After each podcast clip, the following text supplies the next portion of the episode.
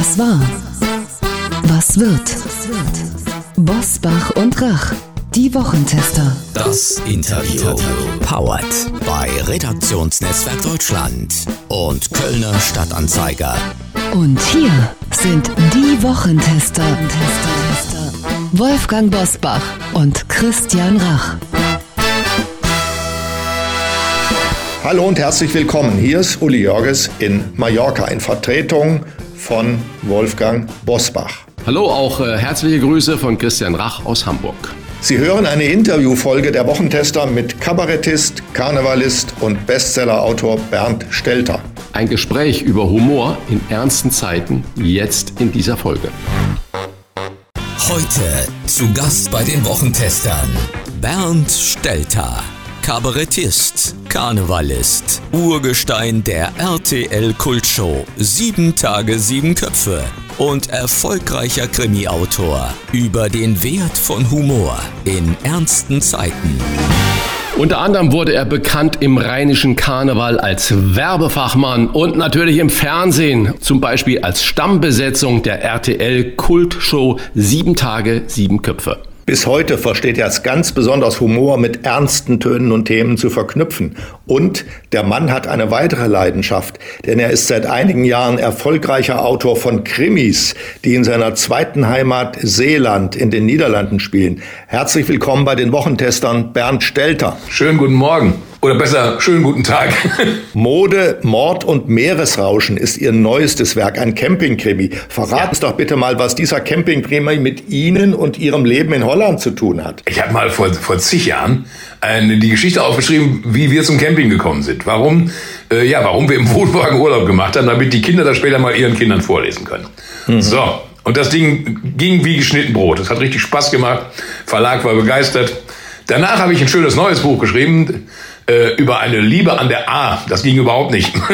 Dann kam der Verlag auf die Idee, also über Camping schreiben wäre schon sinnvoller. So, aber jetzt hatte ich die Geschichte, wie wir zum Camping gekommen sind, ja schon aufgeschrieben. Also, was kann ich machen? Und dann fiel mir auf, vor diesen Wohnwagen steht ja immer so ein Tisch mit vier Stühlen. Und auf dem Tisch liegt fast immer ein Buch. Und dieses Buch ist in 90 Prozent der Fälle ein Krimi. Also habe ich mir überlegt, was wäre denn so ein perfider Mord, der auf einem Campingplatz stattfinden könnte? So, das war der erste Gedanke. Ich glaube, ich habe mit den ersten Camping-Krimi geschrieben. Mittlerweile gibt's glaube ich, jedes Jahr 40 Stück. Und das war damals der Tod an einer Anhängerkupplung. Ja, und äh, ich bin jetzt kein, ich bin ja nicht, bin nicht Schriftsteller. Das heißt, ich habe, es ist nicht so, dass ich den ganzen Tag nichts anderes mache als schreiben. Ich habe auch noch viele andere Sachen zu tun. Aber äh, es kommt immer wieder ein schöner, schöner neuer Krimi dazu und mein, ich meinen Inspekteur liebe ich mittlerweile. Das ist Piet van Hovenkamp, der ist völlig überraschend ungefähr so alt wie ich. Und er hat ein großes Problem. Er würde normalerweise prima ermitteln können, aber es sind immer fünf bekloppte deutsche Camper, die mitermitteln wollen. Deswegen ist das das Schöne, ist halt, äh, ich bin, Krimi muss spannend sein, das ist wichtig. Aber ich bin auch Komiker, also ähm, bei mir sterben die Leute fröhlich. Sind Sie denn immer wieder selbst auf Seeland und machen ja. dort Campingurlaub? Nee, ne? oder? Doch. Das ist nur eine Erinnerung. Ich bin äh, sehr, sehr oft. Mittlerweile ist es natürlich äh, Seniorencamping. Das heißt, ich habe jetzt ein, ein Mobilheim, nennt sich sowas. Das heißt, es ist ein, ein Wohnwagen ohne Räder. Der wird mit Rädern geliefert, aber wenn er geliefert wurde, werden die Räder abgeschraubt. Und der große Vorteil dieser, dieses Pavillons, dieses Mobilheims ist, man hat die Toilette im Haus und nicht irgendwo auf dem Campingplatz. Das ist ein großer Vorteil. Aber da bin ich weiterhin regelmäßig. Herr Stelter, Uli Jörges ist gerade hm, auf Mallorca. Wir denken alle sofort natürlich an Sonne, blauen Himmel, äh, Mondfelder und Mandelblüten. Nee, was hat er? Nieselregen und Schnee so. und es ist kalt und äh, so, dass wir 9 Grad. Ich persönlich war nie Camper, ich war immer Zelter, aber irgendwo in der Natur fand ich ganz großartig mit Donnerbalken und so weiter. Äh, erzählen Sie doch mal im Winter Seeland campen. Ist das nicht genauso, wie ich das gerade mit ein bisschen Schauern über das Domizil von Uli Jörges geschrieben habe? Macht Campen im Winter Spaß? Also ich bin immer, ich bin immer im Winter da. Meist so eine, so knappe Woche vor Weihnachten, weil äh, es gibt in Fähre einen, einen Charles Dickens Weihnachtsmarkt, der ist wirklich so ein Traum. Ja, da muss man hin. Und dann nach Weihnachten, so über Silvester, äh, das neue Jahr da anfangen wenn man, ja gut, da hat man dann gesehen, wie sie ihr Feuerwerk in die Luft geballert haben, aber man muss doch zur Ruhe kommen. Ich glaube, wenn man so dick eingepackt am Strand längs läuft, und es gibt für mich auch keinen schöneren Anblick als Raureife auf Sandstrand. Also äh, ich bin so, so gerne da. Und ich glaube, ich kann selten irgendwo so schön runterkommen wie da. Wenn Sie aus diesem Mobile Home raustreten, mhm. ist es da nicht matschig unter den Füßen? Irgendwie Wasser? Ja, fragen Sie mal Herrn Jörgens, wie es auf Mallorca aussieht. Oder? Nein, es ist ja so. Es ist ja so, dass äh, der, der Golfstrom der äh, haut ja genau in, auf der Halbinsel Walcheren gegen äh, den osteuropäische Festland. Ganz genau, ganz genau trifft er ähm, in Sautelande aufs Festland und zwar links neben der Pommesbude, da ungefähr. So, dementsprechend haben wir natürlich in Walcheren in Seeland die meisten Sonnenstunden, die, die es in den Niederlanden überhaupt gibt. Also das ist landschaftlich schon sehr schön. Wettertechnisch schön, dann haben wir extrem wenige Berge. Das heißt, die paar Deiche, die wir haben, die kriege ich erklommen und äh, ja, kann, alles mit, kann alles mit dem Fahrrad erreichen und es ist schon schön. Ich bin aber andererseits auch ein Mensch, der gerne auch mal was von der Welt sieht. So ist es nicht. Ne? Aber zwischendurch mein Rückzugsarsenal Holland ist schon toll. Wie häufig sind Sie denn da? Ja, im Sommer. Im Sommer bin ich meist so drei, vier Wochen da. Über Ostern ein bisschen, Herbst ein bisschen, Winter ein bisschen. Also ich komme so auf sechs, sieben Wochen komme ich bestimmt. Und wie muss man sich das vorstellen? So ein Campingmobil, ob mit Reifen oder ohne Reifen. Und dann gibt es Bratpfannen und Kochtöpfe und dann wird gekocht wie zu Hause. Oder wo entspannt man denn? Sie haben gerade gesagt, es gibt nichts Entspannenderes als den Raureif am Strand zu sehen. Gibt es denn aber auch gastronomische Empfehlungen? Empfehlungen, wo Sie sagen, Menschenskinder, als Camper dort und dorthin zu gehen, das ist das Glück auf Erden Nummer zwei. Also die Zeiten, die es früher mal gab, wo es immer hieß, äh, alles, was der, was der Niederländer aus einer Fritteuse ziehen kann, ist großartig. Dementsprechend bitte keinen Salat essen, weil Salat kann man nicht in der Fritteuse zubereiten. Das ist zum Glück vorbei. Es gibt großartige gastronomische Betriebe in den Niederlanden. Ich habe also einige Restaurants, wo man fantastisch essen kann. Und ich finde, das widerspricht sich ja auch nicht, dass man, dass man in einem, in einem Campingurlaub macht und trotzdem gut essen geht. Also das, ähm, für manche Leute sagen mir, die Häuser sind doch so dicht beieinander. Ja, Entschuldigung, wenn ich im Hotel sitze, da sitzen die Leute direkt neben mir. Also insofern, das ist, ich habe schon meine eigene Terrasse und da sitze ich und eben halt, wenn ich ein Buch schreibe, dann ist es so, dass ich dann nach dem Frühstück mich auf mein, auf mein Fahrrad setze oder in Fiets, wie man in Holland sagt. Und dann fahre ich durch die Gegend, dann fahre ich die Ecken ab, die ich beschreiben will. Und nachmittags setze ich mich auf meine Terrasse, so Wetter mitspielt. Und dann sitze ich da mit meiner Tasse Kaffee und schreibe. Und abends äh, tausche ich den Kaffee gegen ein Glas Wein aus. Wie ist denn der Standardablauf eines solchen Stelter-Krimis? Liegt da eine Leiche im Mobile Home oder im Zelt, wird gefunden und dann geht das Rätselraten los. Wer hat dem ein Messer an den Rücken gestoßen? Ja, es geht stark in die ja. Richtung. Also, der, mein größtes Problem ist ja immer, äh, die Camper müssen dabei sein. Also irgendwie müssen wir die Camper mit reinkriegen. Jetzt bin ich Komiker. Ja. Ich darf mir also auch lustige Versionen einfallen lassen, warum denn jetzt die Camper dabei sind und warum der arme Inspekteur wieder mit diesen deutschen Campern ermitteln muss. Ja. Und äh, ja, das, das ist für mich so die erste Herausforderung. Gibt es da ein äh, Standard-Tätermodell? Der Mörder ist immer, nee, sagen wir mal, nee, nee, nee, Ehefrau? Man, dann, dann schimpft meine Frau sofort. Als wir zwei Frauen ja. hintereinander hatten als, äh, als Mörder, da hat sie von vornherein darauf bestanden, dass das beim dritten nicht der Fall sein darf. Da, äh, da kennt sie nichts.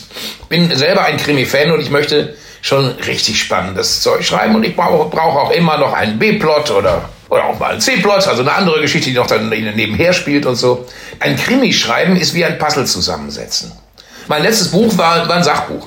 Ich saß zu Hause, wurde völlig überraschend 60. Dann war auch noch Corona und die, alle Theater waren geschlossen. Das heißt, ich saß da und dachte, scheiße, jetzt wirst du alt und hast auch noch Zeit zum Nachdenken. Ist ja fürchterlich.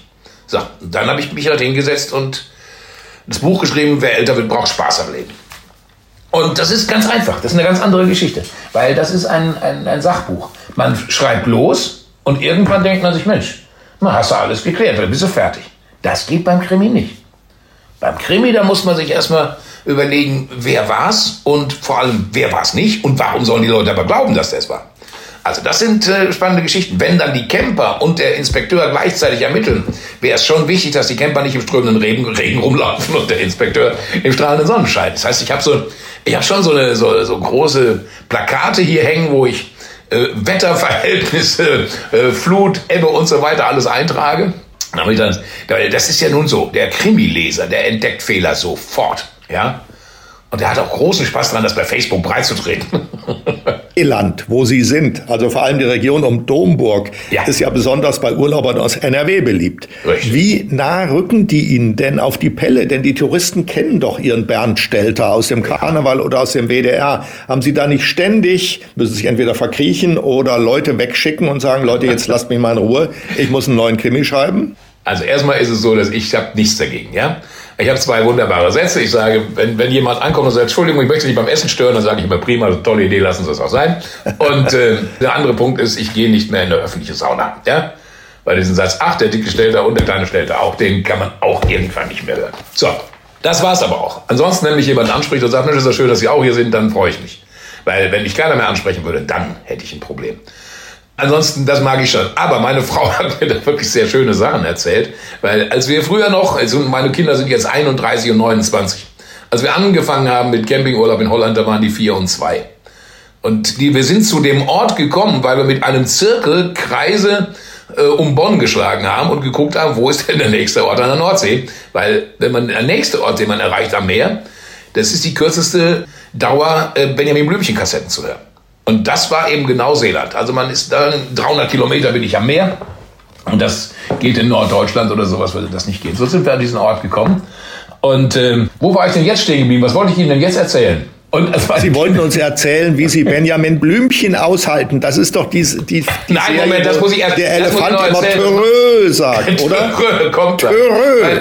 Meine Frau hat mir damals gesagt, als die Kinder waren, klein waren, eins hinten auf dem Fahrrad und eins mit so einem Anhänger ja. hinten am Fahrrad mit selber, mit selber mittreten. Ich vorne weg und meine Frau hinten dahinter, um zu gucken, dass die Familie auch zusammen bleibt. Und meine Frau sagt immer, wenn wir vorbeifahren, das ist ein Grund, ein Bild für die Götter, weil wenn ich vorbeifahre, sagen die Leute nichts. Und sobald ich vorbei bin, dann drehen sie sich um, gucken, rennen mit dem Kopf gegen Laternenpfähle oder was auch immer. Also das heißt, ich selber sehe es oft gar nicht, dass man mich erkannt hat. Die Leute, die hinter mir hergehen, die schon. Finde ich aber lustig. So, Benjamin Blümchen. Das ist ja, das ist ja schrecklich. Ich werde jetzt demnächst Opa und ich muss damit fertig werden, dass wir einen neuen Sprecher für Benjamin Blümchen haben. Ich weiß nicht, ob ich das schaffe. Törö. Ich kenne das auch alles von meinen Töchtern. Und Törö ist mir unauslöschlich in Erinnerung geblieben. Es war schlimm. Ich habe ja. mal eine Kassette aus dem Auto geworfen. Es war nicht mehr aushalten. Dann der Glöckner von Notre Dame. Der Glöckner von Notre Dame, gesprochen von Klaus-Jürgen Wusso dass du immer denkst, du mhm. guckst Schwarzwaldklinik, wenn du im, im Auto sitzt. Das ist fürchterlich. Aber wurde überlebt, hat alles geklappt. Beide Kinder groß. Wunderbar. Und jetzt kommen Enkel, herrlich. Wir haben ja schon über das Essen auf Seeland und in Holland überhaupt gesprochen. Haben Sie denn spezielle gastronomische Empfehlungen oder ja. auch also ein bestimmtes Lokal auf Seeland? Ja, also dann, zwei, drei, wo man hingehen sollte? Ja, dann machen wir das mal ganz einfach. Sagen wir mal in der normalen kleinen Gastronomie, wo man so schön essen kann. Ja? Da würde ich Ihnen empfehlen, das Mossel und Meer in Ostkapelle. Es ist ein sehr, sehr schönes äh, Fischrestaurant, wo die haben zehn verschiedene Muschelgerichte. Das gibt es so mal nicht überall und das mhm. gefällt mir sehr gut. Dann haben wir in Wohlfahrtsdeik das Meliefste. Das ist das beste Restaurant, das ich kenne, aber natürlich auch liegt auch preislich natürlich ein bisschen höher. Hat ein oder zwei Michelin-Sterne mittlerweile. Als wir es kennenlernten, hat es das noch nicht. Also das sind, die sind sozusagen, die sind mit uns gewachsen. Ja, und dann brauchen wir noch einen schönen, einen schönen Strandpavillon und da empfehle ich das Seecafé. Das Seecafé liegt zwischen Großkapelle und Frauenbolder und äh, da sitzt man wirklich am Strand. Man hat seine Füße im Sand und man hat sein Gläschen in der Hand und das Ding ist cool. Ja, da haben wir drei ganz verschiedene Sachen, die alle Spaß machen. Was trinken Sie dazu? Wein oder Bier? Ich bin normalerweise überhaupt kein Biertrinker mehr, aber so ein, so ein Grimbergen, so ein belgisches Abteibier, was man da gerne trinkt, das ist schon ein schönes Getränk, um einen Abend einzuläuten. Aber ich habe mein, ich hab mein, äh, mein Seeler-Triathlon, das ist eine spannende Geschichte. Ich fahre mit dem Fahrrad äh, zum Fahrradparkplatz, dann gehe ich drei Kilometer am Strand zum Seecafé und auf dem Rückweg komme ich ja am FKK-Strand vorbei, da springe ich aus den Klamotten und gehe noch eine Runde schwimmen. Und so habe ich also Fahrradfahren, Laufen und Schwimmen in einem Seeland-Triathlon. Und zur Belohnung nehme ich mir dann immer im Seekaffee ein Glas Rosé. Die mhm. haben es übrigens zwei Rosé, nicht den teuren nehmen, der ist der, der, der billige ist besser. Jetzt haben wir ja ausführlich über, wie schreibt man den Krimi und das Leben im Camper und natürlich ja. auch die gastronomischen Highlights gesprochen. Wir müssen natürlich auch noch einen kritischen Blick auf die Woche jetzt irgendwie mal zusammen machen. Fällt Ihnen denn zu den Streitereien in der Ampel noch irgendwas Lustiges ein, wo Sie sagen, jo, das kann man auch so sehen? Nein. Nein, ich habe ja auch ganz bewusst, ich habe ja ganz bewusst auch bei dem Karneval, der jetzt glücklicherweise auch hinter uns liegt, ganz bewusst gesagt, nein, ich mache keine Witze drüber, ich gehe mir so auf den Sack, ich tue es nicht. Und, äh, und wenn ich das, wenn ich jetzt die Krisen und die Kriege noch sehe, die ja gerade überall sind, ist dann ein humoristischer Blick einfach unter der Gürtellinie oder braucht man den auch, um überhaupt mit der gesamten Stimmungslage im Moment klarzukommen? Man braucht ihn unbedingt. Man braucht ihn unbedingt, aber ich ich möchte auch so ein ganz, kleine, ganz kleines bisschen sagen, wir machen uns aber auch selber verrückt. Ich glaube schon, dass es sehr deutsch ist, was wir da gerade erleben. Ja? Und ich glaube auch schon, dass es diese Zeit ist, dass man ständig durchinformiert wird. Ich ertappe mich ja selber. Meine Frau sagt schon, hängst du schon wieder bei Spiegel Online oder was? Dann sitze ich da schon wieder und gucke mir irgendwas an. Meine Eltern haben morgens die Tageszeitung gelesen und haben abends die Tagesschau geguckt bei Herrn Köpke. Und wir sollten nicht glauben, dass die so viel schlechter informiert waren als wir. Nur weil wir alle dreiviertel Stunde nachgucken, ob, ob Scholz jetzt was gesagt hat. Oder was Trump jetzt wieder von sich gegeben hat. Man kann sich aber auch verrückt machen. Es gibt auch noch das andere Leben. Es gibt auch noch, gerade draußen, wenn ich aus dem Fenster gucke, blauen Himmel. Man kann auch mal spazieren gehen. Man kann das Handy vielleicht sogar zu Hause lassen. Super Idee. Oder auch mal ausmachen. Wir hatten eine Liedertour gemacht und dann haben wir uns mal irgendwann ertappt, indem, als mir einer eine WhatsApp schickte, wo drin stand, kannst du mir den Salzstreuer rüberreichen. Wir saßen alle im Restaurant und haben jeder in sein Handy geguckt. Und da haben wir abgemacht, machen das mal folgendermaßen, alle Handys in die Mitte, wer zuerst dran geht, bezahlt. Und von da an wurde die ganze Tour viel spannender, viel lustiger. Und wir sollten wirklich, wir müssen aufpassen, dass wir uns mal so ein bisschen da aus diesem Elektronikdschungel, Informationsdschungel auch mal selber rausziehen.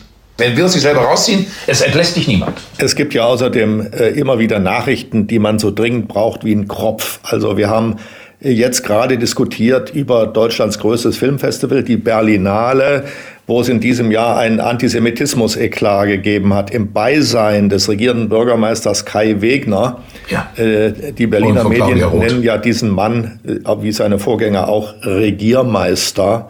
Ich kann das gar nicht hören, finde ich ganz gruselig, denn die können viele Sachen, aber regieren können sie nicht. Anyway, regierende Bürgermeister Kai Weber. Aber wenn wir einen hätten, wenn wir einen hätten, ja. weil ich glaube, was in Deutschland ganz Positives ist, ist der Handwerksmeister. Ja. Wenn wir einen Regiermeister hätten, da wäre ich echt zufrieden. So ist es. Also, Kai Wegner und die Kulturstaatsministerin Claudia Roth warfen auf der Bühne mehr, in deren Anwesenheit warfen auf der Bühne mehrere ausgezeichnete Künstler dem jüdischen Staat vor, einen Völkermord im Gazastreifen zu begehen begehen. Die beiden schwiegen dazu und überhaupt wurde zum Massaker der Hamas-Terroristen in Israel kein Wort verloren. Ist die Kunst- und Kulturszene verrückt geworden? Ist sie auf einem Auge blind? Oder würden Sie sagen, Einzelfall sollte man nicht zu hoch hängen? Nein, nein, nein, nein, das sollte man schon hochhängen. Also ich denke schon, dass Kunst und Kultur eher auf dem linken Spektrum angesiedelt war, ja, mhm. und, äh, und, da, und, und auch ist. Ja? Und dagegen ist ja prinzipiell auch nichts einzuwenden, aber dieses auf einem Auge blind. Und meine Entschuldigung, da haben Menschen ein Land überfallen, haben auf einem Festival, und das ist Kultur, ja, tausend Menschen umgebracht. Und, und jetzt stellt man sich da jetzt, wir können gerne diskutieren, wir können gerne diskutieren, ob die, die Reaktion Israels jetzt mittlerweile mal anders aussehen müsste, gar keine Frage, ja. Aber sich da hinstellen und das leugnen, das ist natürlich, das ist natürlich nicht nur auf einem Auge blind, das ist blind, das ist äh, politisch Fürchterlich. Woher kommt das? Ist die Linke tendenziell antisemitisch? Das würde ich nicht sagen. Mehr als die Rechte?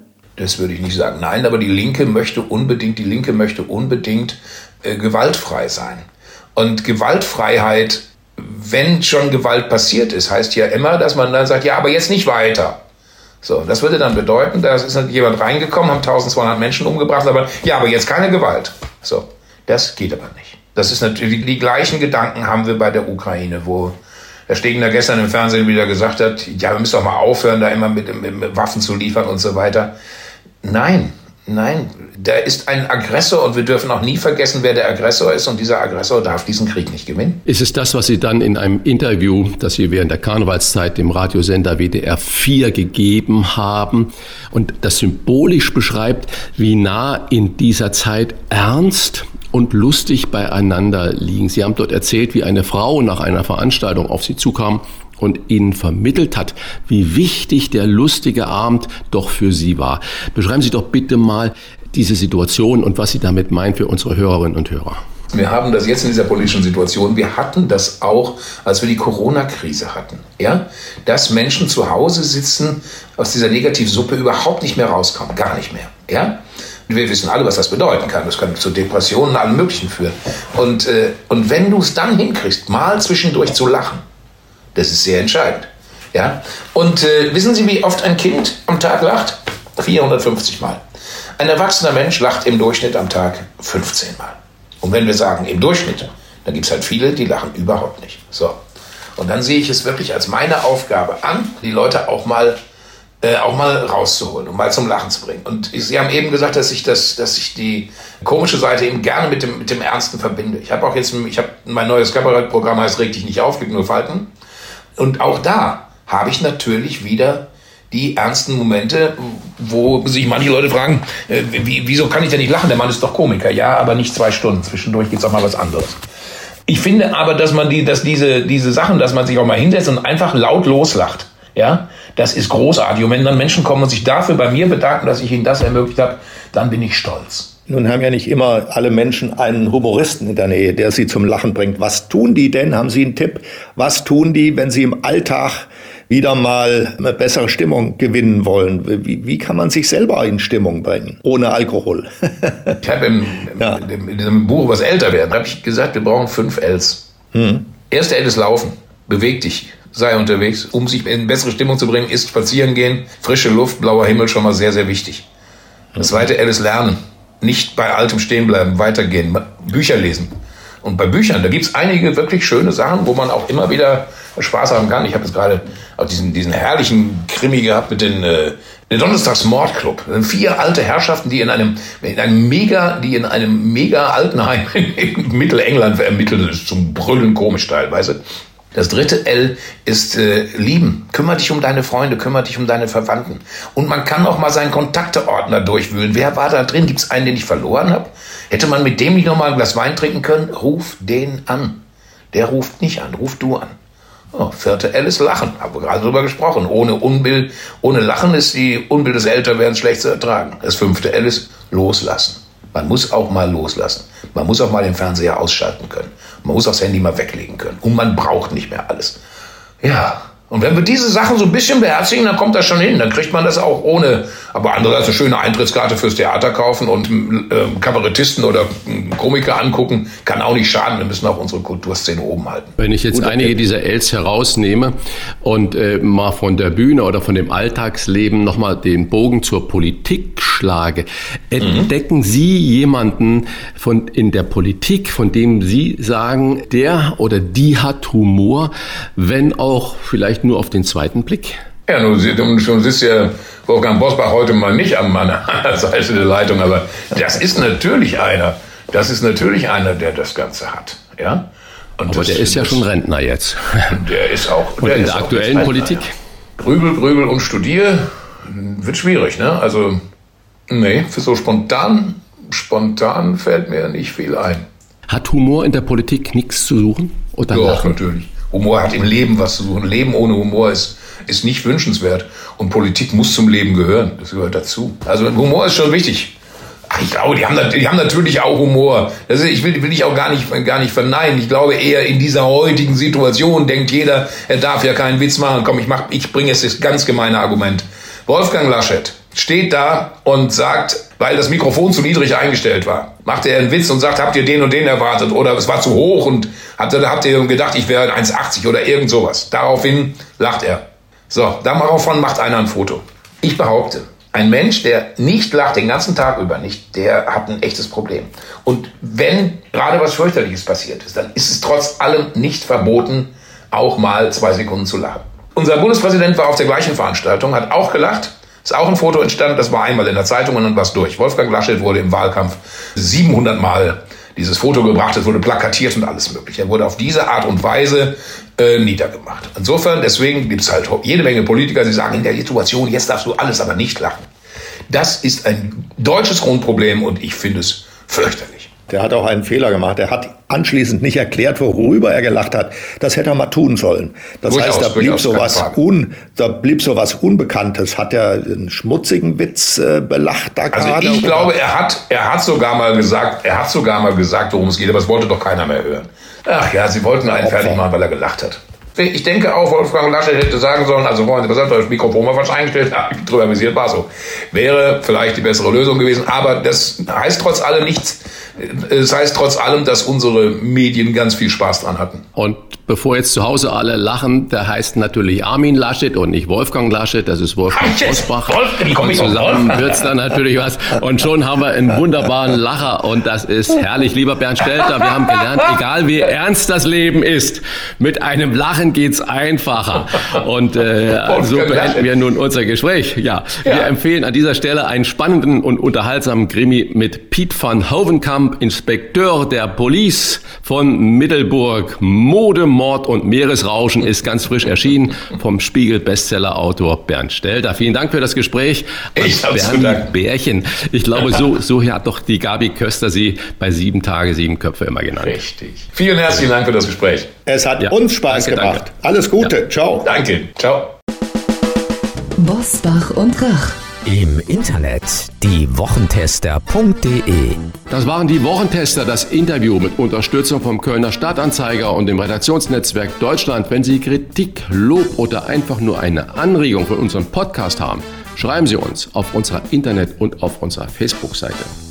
Fragen gerne per Mail an kontakt.diewochentester.de. Wenn Sie uns auf einer der Podcast-Plattformen abonnieren und Mitglied im Wochentester Club werden, freuen wir uns ganz besonders. Alle Informationen zum Wochentester Club erhalten Sie im Internet auf www.diewochentester.de. Danke fürs Zuhören. Wir wünschen Ihnen eine gute Woche und eine gute Zeit. Was war? Was wird? Was wird? Wolfgang Bosbach und Christian Rach sind die Wochentester. Ein Maßgenau Podcast. Powered bei Redaktionsnetzwerk Deutschland und Kölner Stadtanzeiger.